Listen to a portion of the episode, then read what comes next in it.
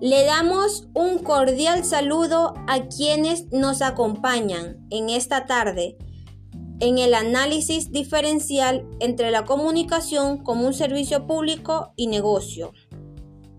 La gente utiliza la comunicación como un medio esencial para cualquier tipo de actividad. Los servicios públicos se diferencian en la prestación originaria a cargo del Estado, con el fin de satisfacer en forma continua y permanente las necesidades del interés general. Por ende, el negocio es una estrategia de comunicación al cliente para transmitir o comunicar una marca a través del marketing.